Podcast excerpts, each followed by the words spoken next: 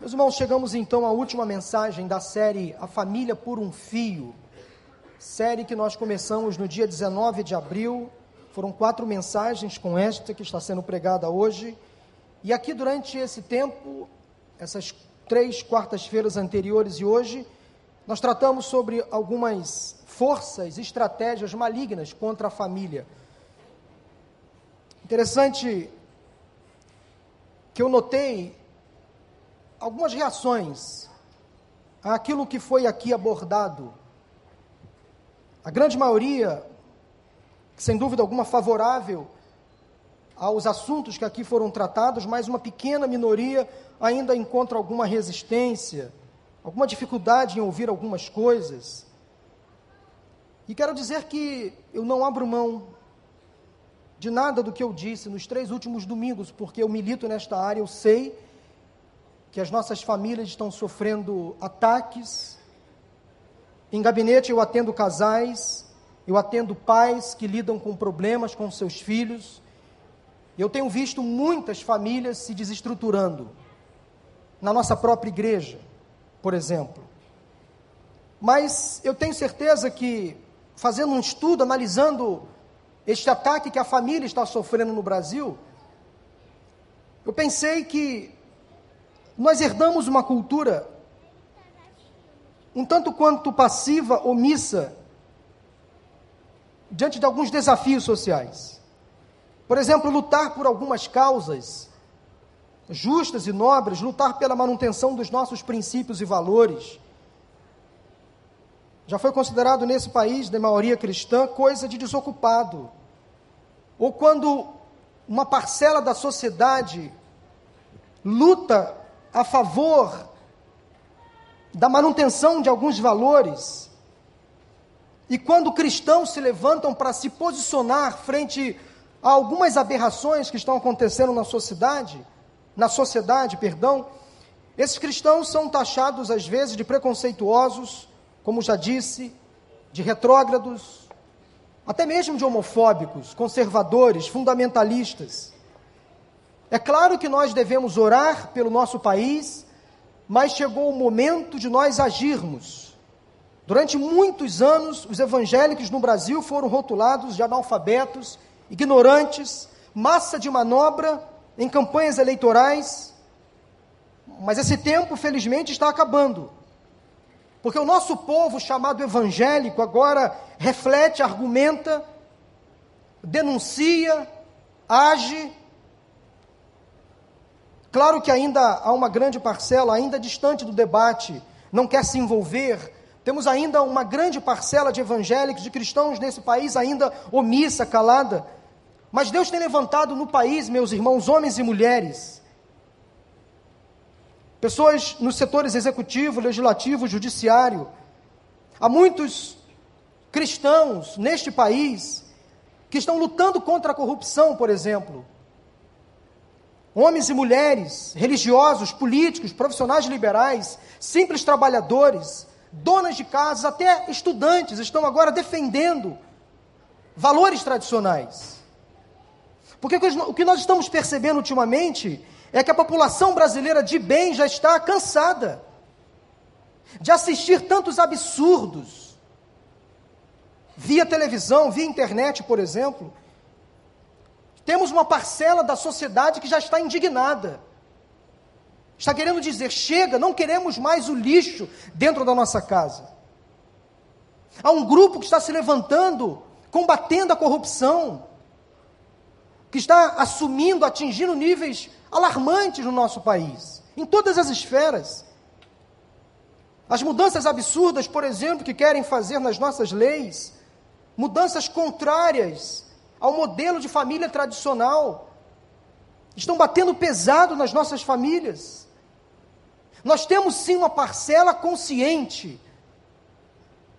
Temos sim pessoas que estão se mobilizando nas redes sociais contra esses movimentos.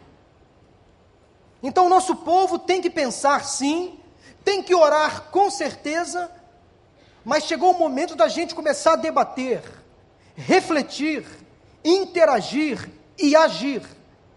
Chegou o tempo da gente começar a agir.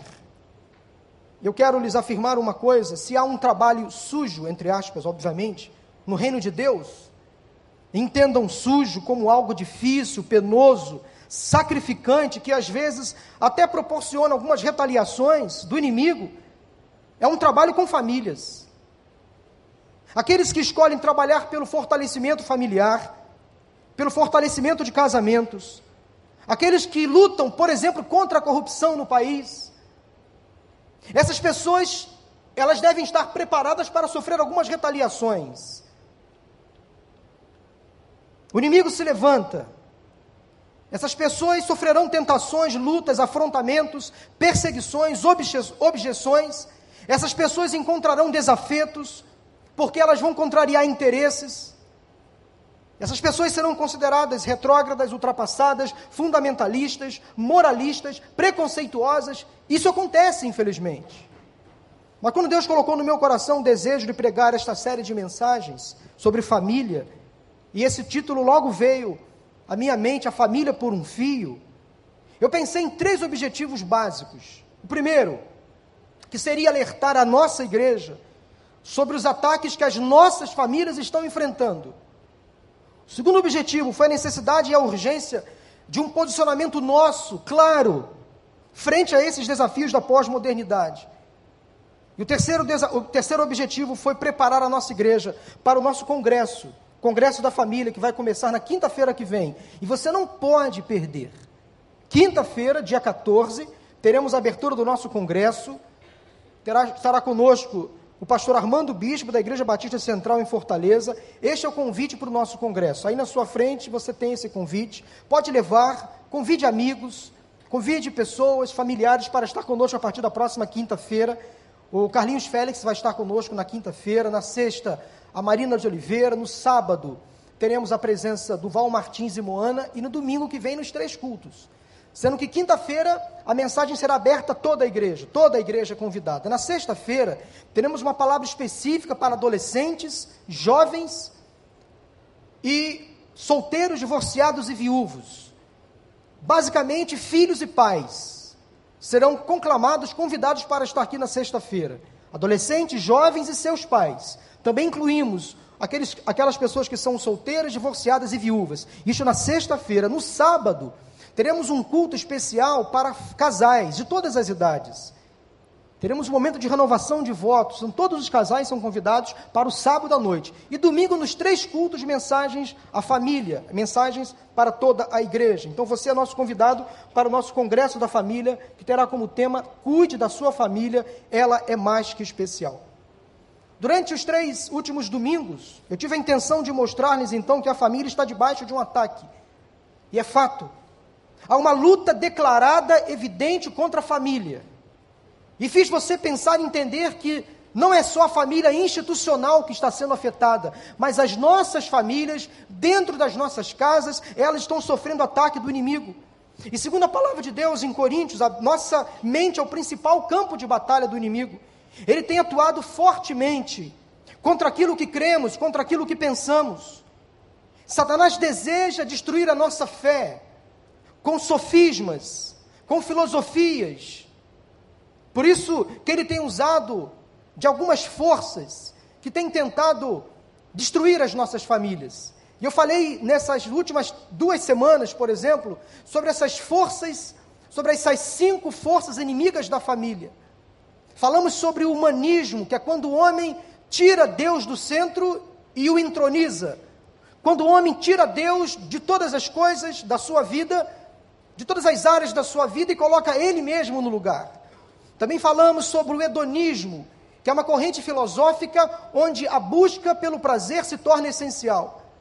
Falamos aqui também sobre o relativismo. Nada mais é absoluto, tudo é relativo. Ou seja, a pessoa perde o seu parâmetro, o seu referencial, não há mais uma regra de conduta, ela age à sua própria maneira. Falamos também sobre uma outra força que tem afetado as nossas famílias, que é o materialismo, a febre pelo consumo. Quando o material passa a ser prioridade, os objetivos terrenos passam a ter prioridade na vida da pessoa.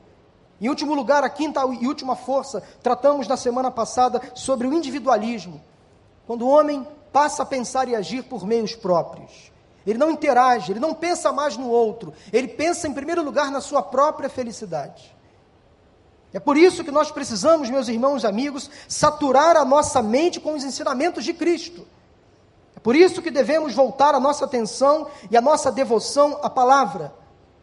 Precisamos saber contra quem estamos lutando e quais são as armas do nosso inimigo. Atente, por exemplo, para algumas dessas informações.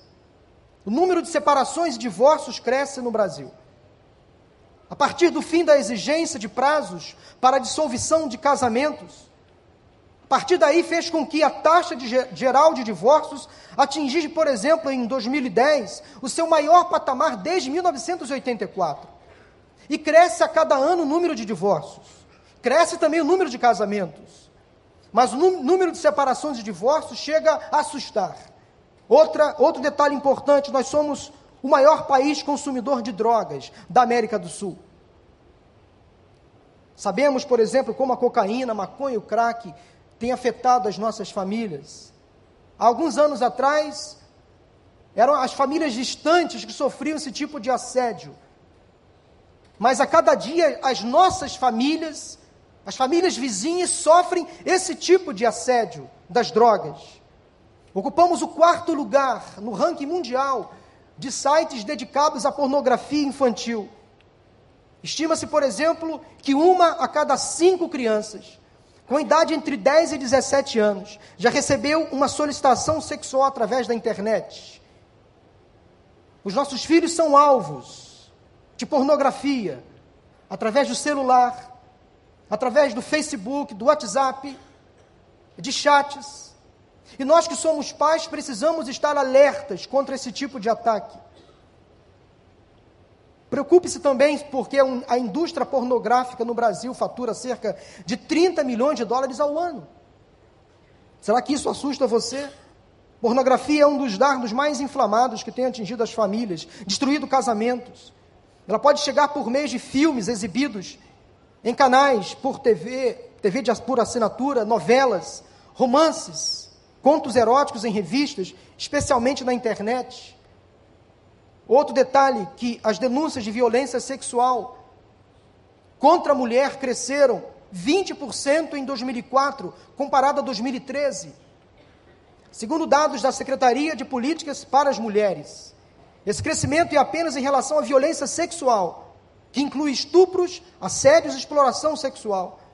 Um terço das mulheres brasileiras já admitiram ter sofrido em algum momento de sua vida de algum tipo de violência. E na maioria das vezes, o agressor é o próprio marido ou parceiro.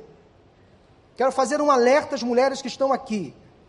Em caso de violência, denuncie o agressor.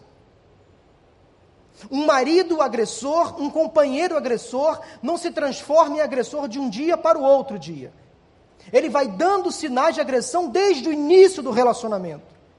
Portanto, você que é moça, que está namorando, pensando em se casar, cuide muito bem do seu relacionamento de namoro. Para que amanhã ou depois, ao se casar, você não se arrependa. Isso é muito sério. A violência doméstica atinge muitas famílias, inclusive nas nossas igrejas. Isso é alarmante. Em caso de violência, ligue 180. Central de atendimento à mulher. Pastor Paulo também é cultura. Ligue 180. Central de atendimento à mulher. Ou então procure a delegacia de mulheres do seu município. Não deixe o agressor te agredir pela segunda vez. No primeiro sinal de agressão, procure ajuda. Denuncie se você não quer se expor ou expor o seu marido, o seu companheiro, compartilhe com alguém de sua confiança esse problema. Isso é muito sério, meus irmãos. Tem mulheres que sofrem caladas. Durante a vida inteira sofrem abusos dos seus maridos e ficam caladas. Não denunciam. Portanto, esse alerta é dado à igreja. Nós temos esse papel de conscientização de formação. Outro detalhe que me preocupa, os direitos, o Disque Direitos Humanos, mais conhecido como Disque 100, realizou em 2004 310.142 atendimentos, isso é muito sério. Foi um serviço criado em 2003, que inicialmente criado para atender crianças e adolescentes vítimas da violência sexual. E a partir de 2011, o Disque 100 passou a atender e acolher denúncia contra violações a direitos humanos de vários outros grupos vulneráveis, como a população LGBT, por exemplo, que nós defendemos os seus direitos, sim, por que não? Esse Disque 100 passou também a receber ligações sobre violência a idosos, violência, por exemplo, contra as pessoas deficientes ou portadoras de necessidades especiais, contra a população de rua. E segundo alguns dados do próprio serviço diz que 100, as denúncias contra crianças e adolescentes no Brasil representam 68% dos atendimentos. Seguido das pessoas idosas, com 21%. Idosos são agredidos no nosso país. Pessoas com deficiência, 6%. Pessoas em restrição de liberdade, 2%. Denúncias contra a população LGBT, 1%. E população de rua, 0,5%. Nós precisamos denunciar os agressores. Nós somos contra todo e qualquer tipo de agressão, de violência, de preconceito. Essa é a mensagem da igreja. Nós não admitimos qualquer tipo de violência, qualquer tipo de agressão, seja a pessoa que for que seja agredida. Ela merece os cuidados do Estado, ela merece a atenção da igreja. E respondendo nesta semana a uma entrevista, eu estava dizendo que a igreja evangélica no Brasil é uma igreja não preconceituosa, não homofóbica, porque se há uma instituição no Brasil que acolhe todas as pessoas, que recebe todas as pessoas, é a igreja evangélica, que está com as suas portas abertas, que atende o desabrigado, o necessitado, o marginal, sem fazer distinção alguma, que entrega cestas básicas, que dá roupa, calçado, que presta assessoria jurídica, psicológica, que arruma emprego, que dá dignidade.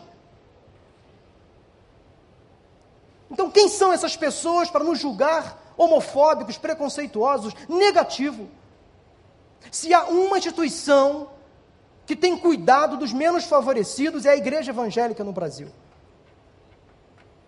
Falo da nossa e falo de outras também.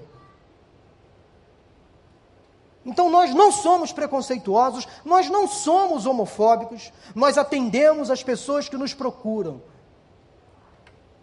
se chegar, por exemplo, na nossa igreja, uma pessoa precisando de qualquer tipo de apoio, seja em que área for, essa pessoa será atendida, ela será acolhida. Nós podemos talvez não concordar com o seu comportamento, com o seu posicionamento, que é um direito nosso, mas nós não vamos julgar essa pessoa.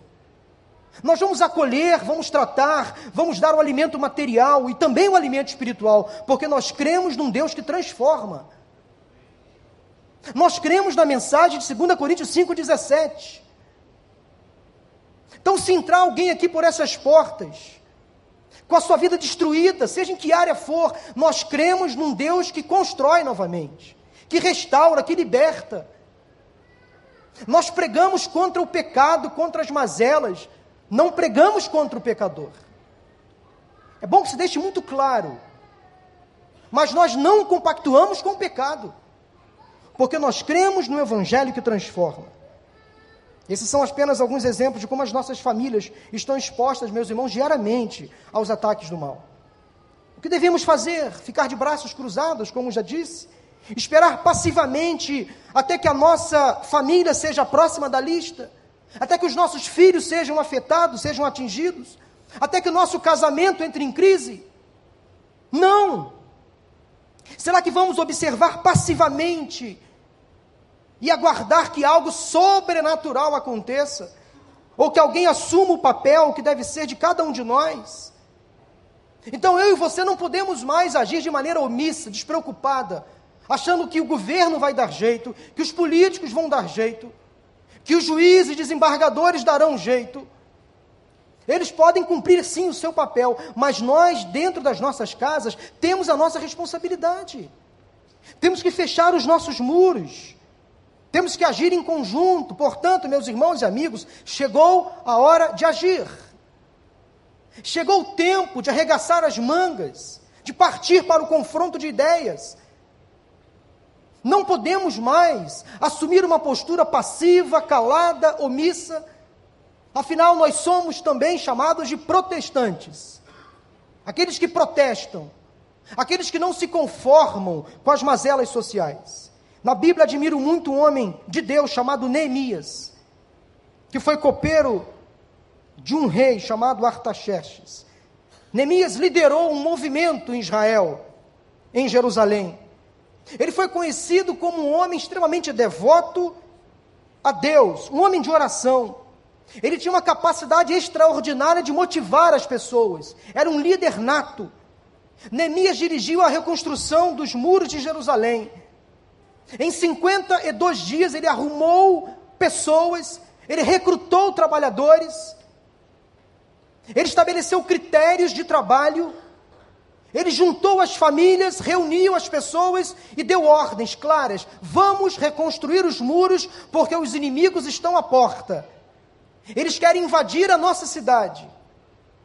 Então Neemias agiu como um líder, reuniu as famílias de Jerusalém, e a ordem dele foi muito específica: cada família deveria tomar conta do seu muro, da sua parte. Todas as famílias em volta da cidade se reuniram e cada uma trataram de recuperar, de restaurar o seu muro, à frente. E cada família, cada casa ia se preocupando em guardar a sua entrada. E todas as famílias se envolveram na obra. Os inimigos à porta da cidade, querendo invadir, insultando Neemias e as famílias de Jerusalém. Sambalate, Tobias, os árabes se juntaram e começaram a afrontar Neemias, dizendo: vocês não vão conseguir, esse muro não vai conseguir ser levantado. Capítulo 4 de Neemias, versículo 6, a palavra de Deus nos diz: Nesse meio tempo fomos reconstruindo os muros, até que em toda a sua extensão chegamos à metade da sua altura, pois o povo estava totalmente dedicado ao trabalho. Versículo 7: Quando, porém, Sambalate, Tobias, os árabes, os amonitas e os homens de Asdod souberam que os reparos dos muros de Jerusalém tinham avançado e que as brechas estavam sendo fechadas, ficaram furiosos. Todos juntos planejaram atacar Jerusalém e causar confusão.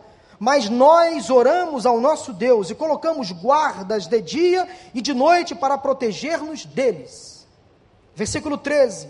Por isso posicionei alguns do povo atrás dos pontos mais baixos do muro, nos lugares abertos, divididos por famílias, armados de espadas, lanças e arcos Fiz uma rápida inspeção, disse Neemias. Imediatamente disse aos nobres, aos oficiais e ao restante do povo: Não tenham medo deles. Lembrem-se de que o Senhor é grande e temível, e lutem por seus irmãos, por seus filhos e por suas filhas, por suas mulheres e por suas casas. Essa passagem tem muito a ver com a nossa realidade atual. Neemias reuniu o povo, reuniu as famílias, era um trabalho em conjunto. Meus irmãos, as mesmas estratégias que estão no versículo 14 de Neemias, capítulo 4, nós devemos usar nos dias de hoje. Observando as devidas proporções, as nossas famílias também estão sendo ridicularizadas, afrontadas. O inimigo não mais bate à nossa porta, mas ele entra para dentro da nossa casa, permitam-me a redundância, ele senta à nossa mesa, ele janta conosco, ele está na nossa sala, ele entra no nosso quarto, entra no quarto dos nossos filhos. Em muitas famílias, o inimigo, Satanás, é pessoa presente, porque ele causa confusão, tenta causar destruição no casamento, afeta o relacionamento entre pais e filhos, entre irmãos, causando discórdia, briga. Parece que em muitas famílias não há mais aquele momento de devoção, de fé, espiritualidade. Há alguns anos eu resgatei na minha casa o culto doméstico, já há alguns anos. A correria fez com que a gente se separasse um do outro por um tempo. Nós estabelecemos, por exemplo, um dia da semana, é segunda-feira à noite, é o dia do nosso culto doméstico. Fora as nossas devocionais individuais, os nossos momentos a sós com Deus, mas toda segunda-feira à noite, eu estou citando apenas o meu exemplo. Não sou uma família, não somos uma família perfeita, temos os mesmos erros que vocês, com certeza. A minha família não é exemplo, não é perfeita, como nenhuma família aqui é perfeita. Eu estou apenas citando um exemplo da minha família. Toda segunda-feira à noite, nós nos reunimos e realizamos o nosso culto doméstico. Sabe o que é isso? Fechamento de brechas. Posicionamento contra o inimigo. Alerta para dentro da nossa casa. Nós fechamos os nossos muros contra os assédios do mal. Eu quero incentivar você a fazer o mesmo. Tire um dia da semana, um dia apenas, 15 minutos, 20 minutos no máximo. Ninguém vai se estressar por conta disso. Deixe o celular de lado, desliga a televisão. Faça um culto doméstico na sua família, além dos seus momentos a sós com Deus. Reúne os seus filhos, seus pais, seus irmãos, faça uma oração. Cante um hino, leia a Bíblia. Tenha um momento a sós com Deus dentro da sua casa. Não deixe apenas para exercer a fé e a espiritualidade aqui, no templo. Mas na sua casa é o principal templo da sua vida. Lá é o momento da sua devoção a Deus. Lá é o momento para você exercer a sua fé, a sua espiritualidade. Você vai perceber como o ambiente da sua casa vai melhorar. Não vai se transformar num ambiente perfeito. Tenha certeza disso. Mas com certeza vai melhorar. Muitas brechas serão fechadas. Quais serão então as estratégias que usaremos? Quais serão as armas que usaremos à luz desse texto? Em primeiro lugar, quero propor estas três ações para vocês. Não tenham medo. O inimigo, os inimigos de Jerusalém eram perigosos, não desistiam facilmente. Satanás, meus irmãos, é ardiloso, é cruel, não se cansa. E nós, se baixarmos a guarda, ele vai atuar, ele vai atacar, não tem jeito. Apesar da sua capacidade destruidora, nós não podemos ter medo de Satanás. Sabemos que aquele que está em nós é maior do que aquele que está no mundo. E diz a palavra, é a ferramenta que nós devemos usar. Se nós resistirmos ao ataque de Satanás, ele fugirá. Portanto, meu querido, não tenha medo de Satanás. Patrulhem juntos as cercas da sua casa. Envolvam seus filhos nesse patrulhamento conjunto. Segunda estratégia, confie no Senhor. Os moradores de Jerusalém precisavam se lembrar de quem era o Deus de Israel. Por isso, Neemias fez com que eles se lembrassem: lembrem-se do Senhor. Cada um de vocês deve recordar dos feitos do Deus Altíssimo, daquilo que ele já fez no passado. Ele é o Todo-Poderoso, meus irmãos, e quando nós compreendemos que nós servimos ao Senhor dos Senhores, nosso coração descansa. Deus é maior. Deus é maior. Terceiro lugar, terceira estratégia que Neemias deu às famílias de Jerusalém, as mesmas que nós devemos usar, é essa que está aí à sua frente. Lute. Lute pelo, pelo seu casamento. Lute pela sua família. Vocês que são filhos, lutem pelos casa, pelo casamento dos seus pais. Vocês que são pais, lutem pelos seus filhos. Lutem, lutem, lutem, não desistam. O envolvimento na batalha, na batalha deveria ser um envolvimento pessoal e ao mesmo tempo conjunto, cada um fazendo a sua parte, cumprindo o seu papel. A defesa da família é a responsabilidade de toda a família. Como lutar? Há pelo menos três lições que se destacam nesse texto e nos demais textos bíblicos que falam sobre batalha espiritual. É que você precisa ter a consciência de que há uma batalha, ela existe.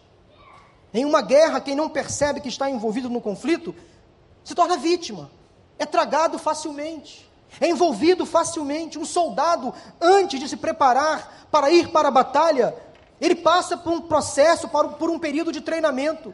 Ele se conscientiza de que ele vai para uma batalha, para uma luta, não para um lazer. Nós estamos em batalha. Posso afirmar que a principal causa que leva um casal, por exemplo, a uma separação, não é a falta de boas intenções, nem a ausência de recursos, instruções sobre como investir no casamento, nem mesmo a falta de amor. Mas o que leva um casal a fracassar no casamento é um completo desconhecimento, uma total ignorância de que estão em uma batalha. Há muitos casais que ignoram completamente o inimigo, abrem brechas, se vulnerabilizam durante o relacionamento conjugal. Marido distante da esposa, a esposa distante do marido, os pais distante dos filhos. Os filhos vivendo uma vida completamente independente, eles se isolam, se enfraquecem. Aí vem o inimigo, presa fácil. Quando uma esposa não tem um marido presente, quando o inverso também acontece, essa esposa, esse marido se fragilizam. Aí se torna alvo de Satanás. Como disse algumas mensagens atrás que eu preguei, quando por ocasião da entrada do pecado no mundo, Adão deixou Eva sozinha e desguarnecida. Onde estava aquela pessoa chamada Adão quando Eva foi tentada por Satanás? O que ele estava fazendo? Tinha coisa melhor para fazer que é estar com a sua esposa. É óbvio, já disse isso aqui domingo passado. O casamento não anula a individualidade de ninguém. Não pode anular. Mas há uma diferença, como disse semana passada, entre individualidade individualismo. Há uma grande diferença. A individualidade é doentia, é patológica, traz mal ao casamento. O individualismo, não. De forma alguma. Mas marido e mulher têm que entender que fazem parte de uma equipe, de uma só carne. Segundo lugar, você precisa conhecer o seu inimigo. Se nós estamos em batalha, há um inimigo, e nosso inimigo não é o nosso cônjuge. Ei, o seu marido não é seu inimigo, está ouvindo, moça? A sua esposa não é sua inimiga, moço, não é. Os seus filhos, por mais difíceis que sejam, não são seus inimigos. Os seus pais, por mais ultrapassados que sejam, não são seus inimigos, filhos, por favor. O nosso inimigo é aquele, é aquele que está por trás de tudo isso.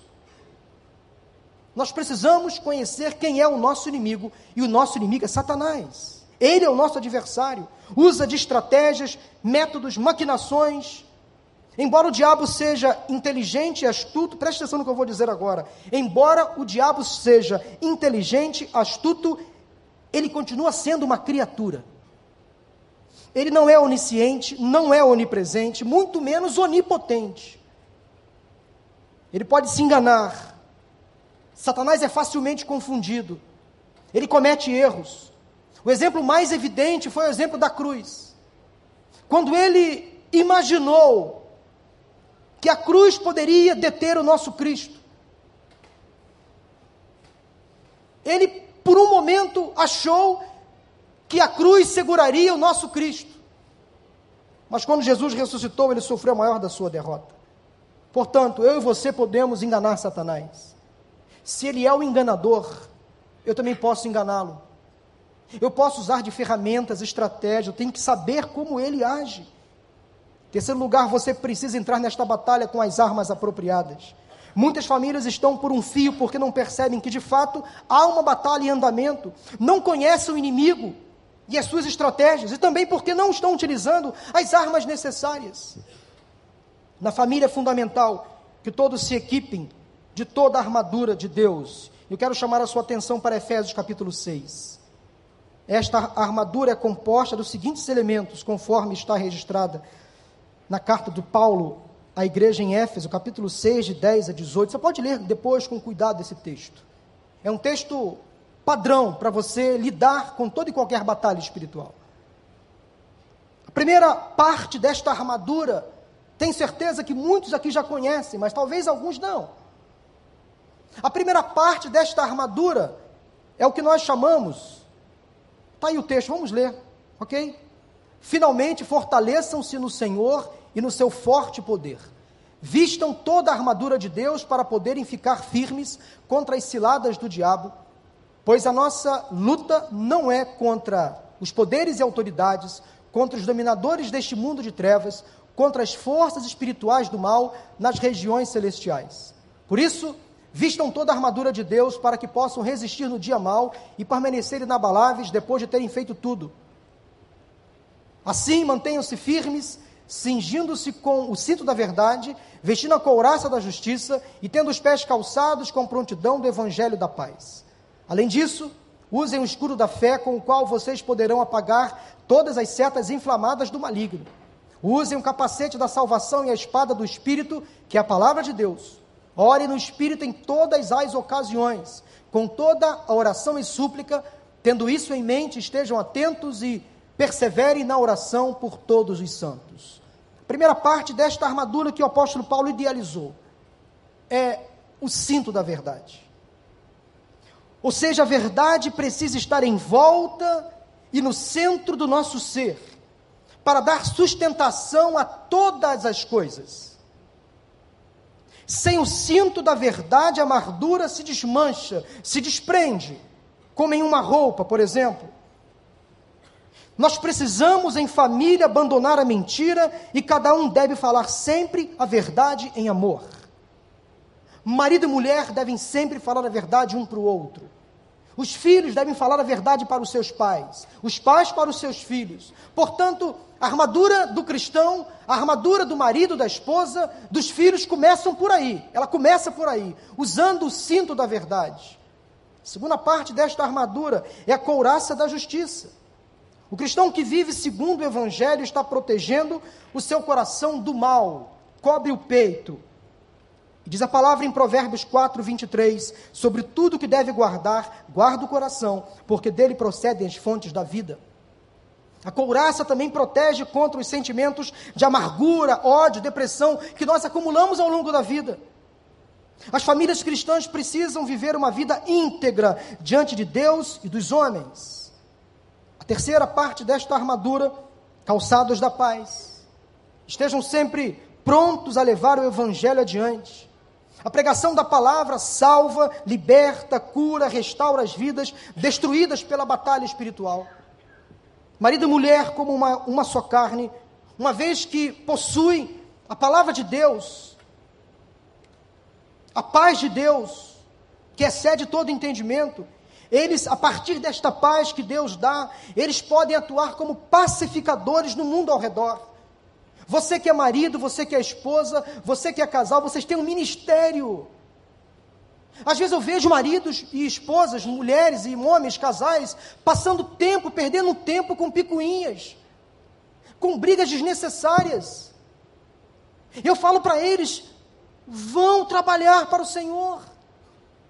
Resolvam seus problemas, vão abençoar o próximo, parem de ficar presos a picuinhas, a probleminhas, amadureçam esse relacionamento, vão abençoar outras famílias, outros casais, calcem o evangelho da paz.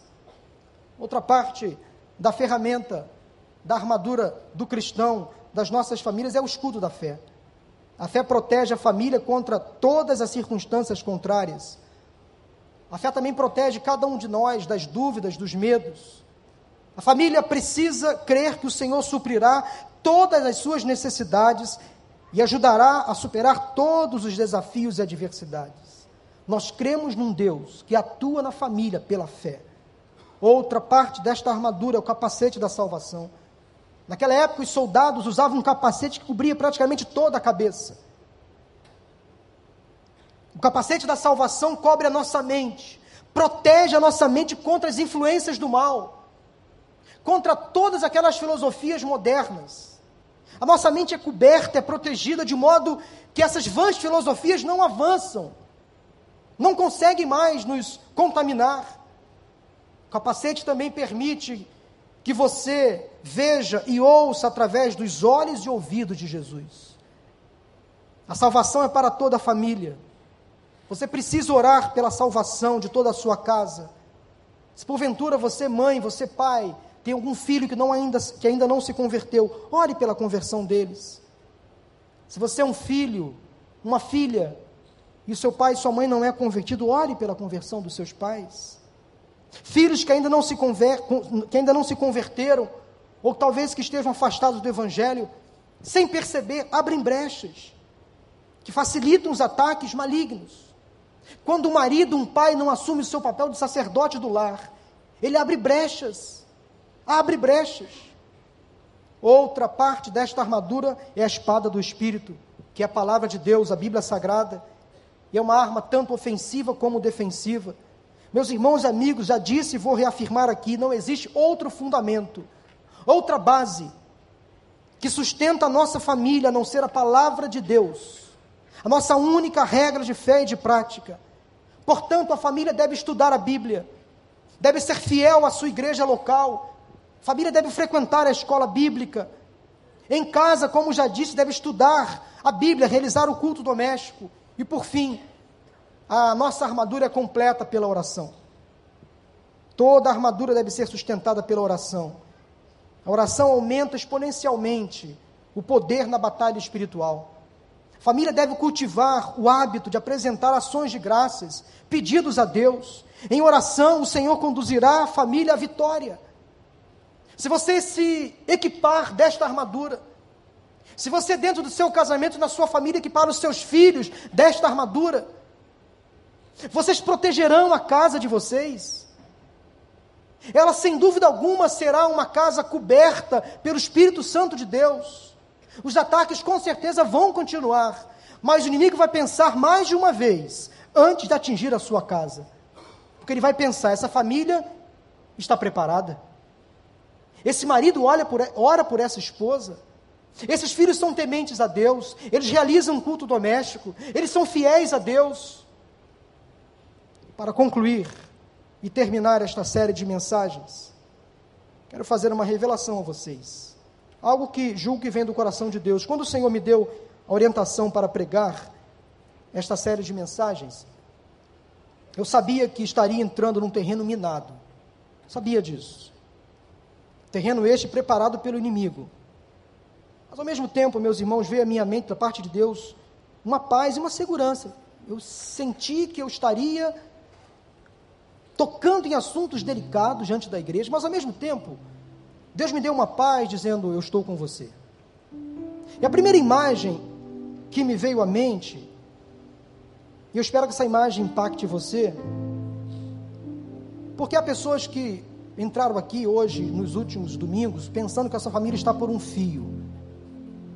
Não sei se você consegue enxergar esta imagem. Talvez seja esta a imagem que você simboliza para a sua família. Minha família está por um fio. Um fio fino, curto, que está quase cedendo.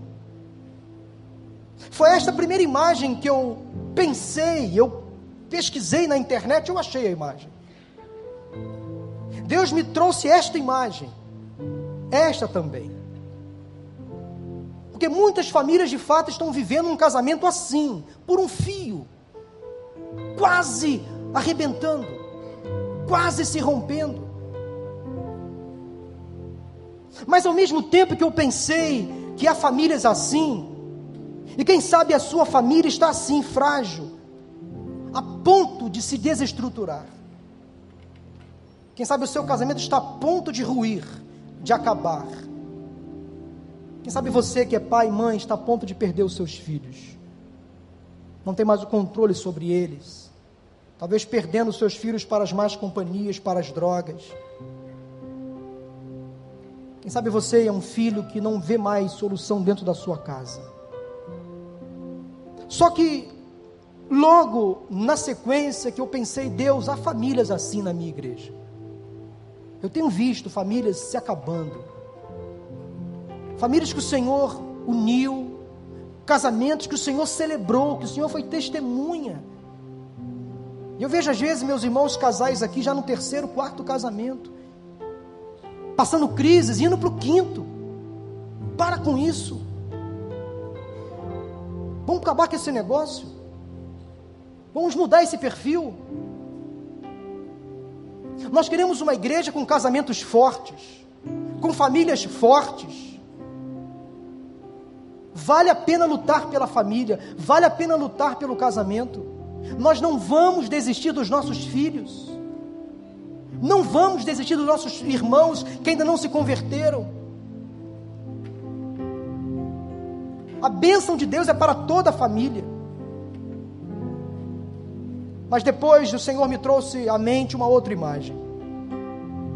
Ele disse: Paulo, Paulo, de fato há famílias na igreja que estão por um fio. Mas sabe de uma coisa, Paulo? O fio não é bem esse, não. O fio é assim. É um fio de aço. Que não vai se rebentar. Que não vai quebrar. Porque nesse fio, eu estou segurando. Então, por mais que o inimigo, que Satanás, que esse mundo pós-moderno tente destruir a família, Deus inverte o jogo e coloca esta família sendo sustentada por um cabo de aço inquebrável, por uma corrente forte, tinhosa, que estica, mas segura todo o peso. A sua família não está sustentada por um fio fino, se quebra facilmente. Mas olhe para esta imagem. Há um fio de aço sustentando a sua casa, a sua família. Esse fio não se quebra facilmente. Eu não sei se você parou para perceber, mas a imagem desta casa aí nessa tela, ela tem um cabo sustentando essa família, é um cabo de aço. E eu pensei em algo parecido. Essa semana eu pesquisei na internet, fui numa metalúrgica lá em São Cristóvão e mandei fazer isso aqui. Mandei fazer isso aqui para vocês. E essa pequena peça vai ser um símbolo que você vai usar para se lembrar de que a sua família está sustentada por um cabo de aço. Você vai levar esse cabo para sua casa. Não, vem, não, não tem poder algum nisso aqui, viu? Não faz milagre, não precisa colocar em cima da cama, em cima da geladeira, em cima do fogão, em cima da televisão, não tem poder algum. Isso aqui é um, apenas um cabo de aço que eu mandei fazer. Eu comprei 100 desses cabos aqui.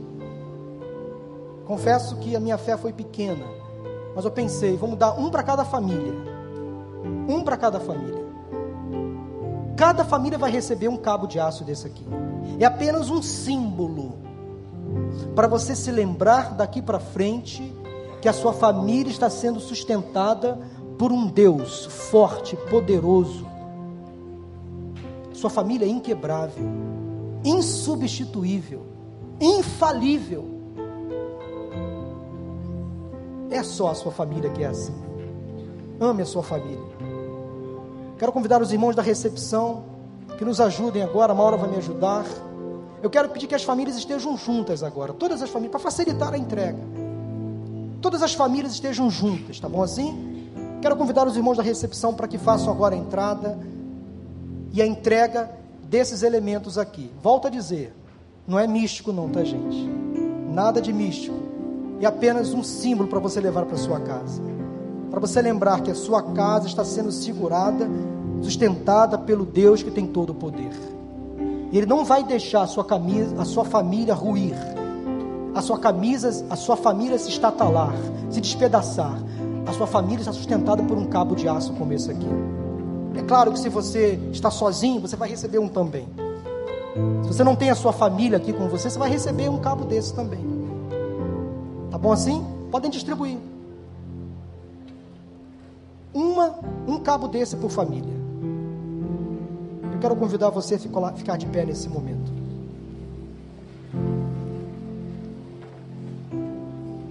Recepção vai distribuir um cabo desse por família. Você vai levar esse cabo para casa. Para você lembrar, a minha família está sendo sustentada por um cabo de aço. Vamos orar? Obrigado, Senhor. Obrigado porque apesar das lutas, dos ataques, dos males que o inimigo tenta contra a nossa família, nós sabemos que a nossa família está sendo sustentada pelo Senhor é uma família forte, não é uma família indefesa, porque os teus anjos estão conosco, a tua graça nos sustenta, é o Senhor quem nos restaura, quem nos fortalece, é o Senhor que se coloca à nossa frente, são os teus anjos, Pai, que nos protegem de todos os males, perigos, tentações, afrontas. Pai, nos colocamos agora de pé para dizer que nós vamos lutar pelas nossas famílias. Nós não vamos desistir dos nossos casamentos, não vamos desistir dos nossos filhos, daqueles nossos familiares que estão afastados do Evangelho, quem sabe envolvido, ó Deus, em más companhias, em dro com drogas, nós não vamos desistir deles. Pai, sustenta a nossa casa, o nosso casamento. Oramos em nome de Jesus. Amém. Louvado seja o teu nome.